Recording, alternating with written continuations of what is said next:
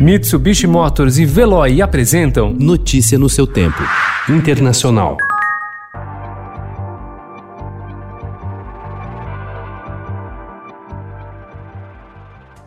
A recusa de Donald Trump em aceitar os resultados da eleição, fato raro na política americana, fez com que vários republicanos, incluindo Mitch McConnell, líder do partido no Senado, garantissem ontem que haveria uma transferência pacífica de poder. O vencedor da eleição de 3 de novembro tomará posse em 20 de janeiro, escreveu McConnell no Twitter. Haverá uma transição ordenada, assim como ocorre a cada quatro anos desde 1972. A celeuma foi causada pelas declarações de Trump na noite de quarta-feira na Casa Branca. Ao ser questionado por jornalistas, ele se recusou a se comprometer com uma transição pacífica de poder caso seja derrotado. Vamos ver o que acontece, disse ele. Em seguida, o presidente sugeriu que a eleição terminará na Justiça. Acho que isso vai acabar na Suprema Corte e, por isso, é muito importante termos nove juízes. I think this will end up in the Supreme Court, and I think it's very important that we have nine justices.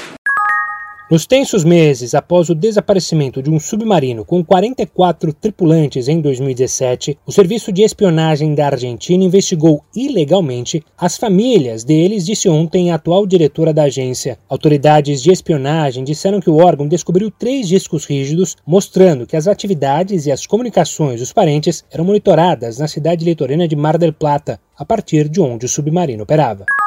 O ministro das Relações Exteriores, Ernesto Araújo, negou ontem que a visita a Roraima do secretário de Estado dos Estados Unidos, Mike Pompeo, tenha servido como palanque para o presidente americano Donald Trump, que tenta a reeleição em novembro. Araújo participou de sessão da Comissão de Relações Exteriores do Senado, que o convidou para explicar a passagem de Pompeo pelo país na sexta-feira passada. Ele disse que o país vizinho é governado por um bando de facínoras a quem tem desprezo. O fato de sermos eh, vizinhos não quer dizer que nós uh, tenhamos que ignorar uh, a situação justamente na casa do vizinho. Um tribunal russo ordenou o bloqueio de bens do opositor Alexei Navalny, que está se recuperando na Alemanha de um envenenamento, informou ontem o porta-voz do dissidente do Kremlin.